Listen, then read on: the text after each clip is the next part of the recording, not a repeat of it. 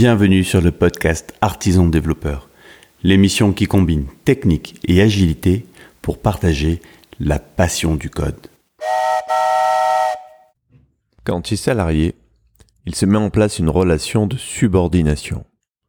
C'est-à-dire que tu donnes à quelqu'un la responsabilité de veiller sur toi. Il a la prérogative potentiellement de te dire quoi faire, quand le faire et même comment le faire. Au passage, donc, tu y perds un bout de liberté.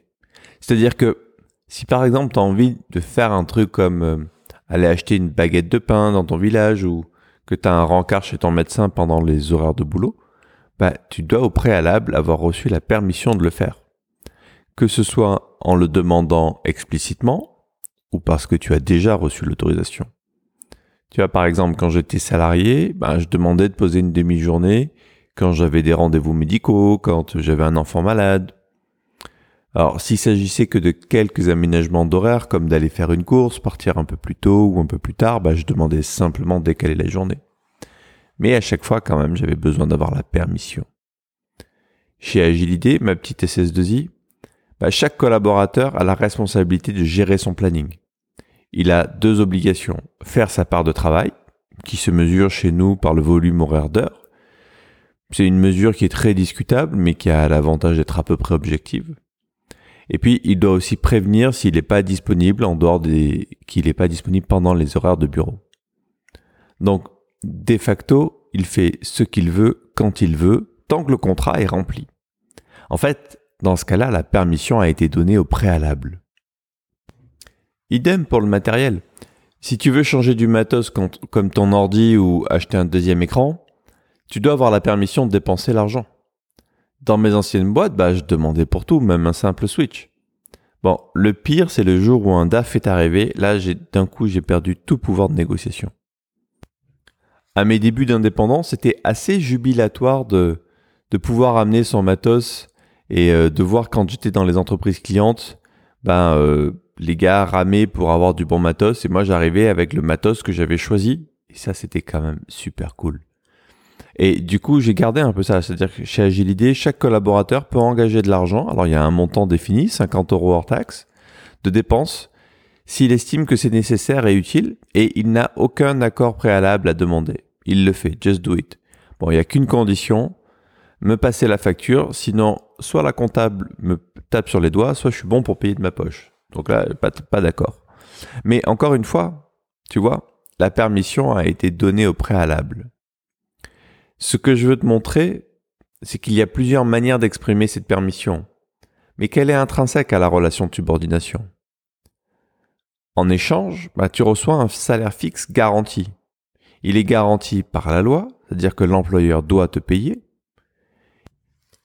et même si l'entreprise n'est plus solvable, tu as des fonds de garantie qui te prennent le relais.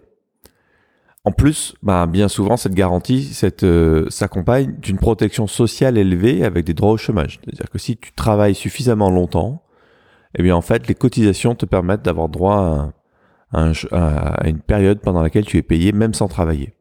Il faut réaliser le niveau de protection assez dingue qu'offre le salariat dans notre pays. C'est, c'est quand même une situation quand même confortable.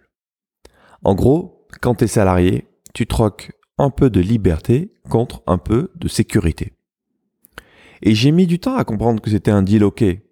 Pendant un moment, j'ai cru qu'il y avait une espèce d'absolu dans le, dans le fait de devenir indépendant. Non. Et quand j'ai voulu recruter, j'étais même gêné car j'avais l'impression d'imposer quelque chose. Et en fait, ce sont mes, mes collaborateurs qui m'ont libéré de cet a priori. Eux, ils étaient parfaitement conscients de leur choix c'était un deal ok pour eux. D'ailleurs, ils, ils le disent, tu sais, non, moi je, moi je dors bien. c'est toi qui te prends les soucis et ben et c'est un deal qui est ok. Et je dirais même qu'ils avaient l'air épanouis. En fait, euh, c'est ce qu'ils disaient. C'est ce qu'ils disent toujours. Donc je veux être clair. Tout le monde y trouve son compte, quel que soit le choix, c'est ok. C'est ok à condition que la relation soit épanouissante. Et en fait, la manière dont tu vas vivre cette relation de subordination va dépendre en grande partie de la culture et de, la culture de ta boîte et de ton chef. Bon, je vais mettre de côté les changements de vie. Euh, si d'un coup tu as envie d'aller élever des chèvres dans le Larzac ou de devenir naturopathe, ce qui serait deux choses euh, franchement sympas, c'est ok, mais là c'est une trajectoire complètement différente. Imaginons que tu souhaites quand même rester dans ta, dans ta trajectoire initiale. Tant que la relation avec ton chef et ta boîte te conviennent, bah, tout va bien. Si euh, tu t'entends bien et que tu adhères aux valeurs de l'entreprise, bah, c'est top. Là où ça devient, où ça peut devenir compliqué, c'est si la relation ne te convient plus. Si tu te sens à l'étroit dans, dans quelque chose de limitant, et là, c'est le moment de se poser des questions.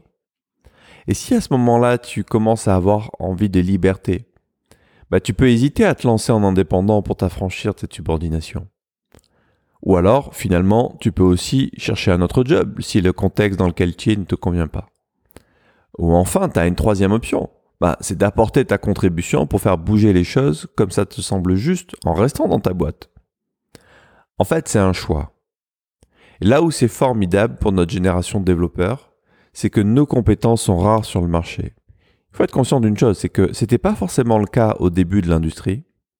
Ce sera peut-être plus le cas dans quelques années ou quelques dizaines d'années, mais aujourd'hui, nous avons un choix immense et je ne connais pas de profession qui ait autant le vent en poupe en ce moment.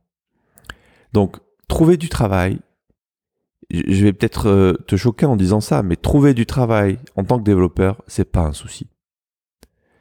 Pourtant, prendre la décision de se lancer est compliqué. Et si tu es dans un poste salarié confortable en rêvant doucement d'indépendance, tu sais de quoi je parle. C'est ce que j'ai vécu, et c'est exactement pour ça que j'ai créé mon premier module. T'aider à prendre une décision éclairée. Car si tu hésites, c'est qu'il y a en toi une bonne raison d'hésiter.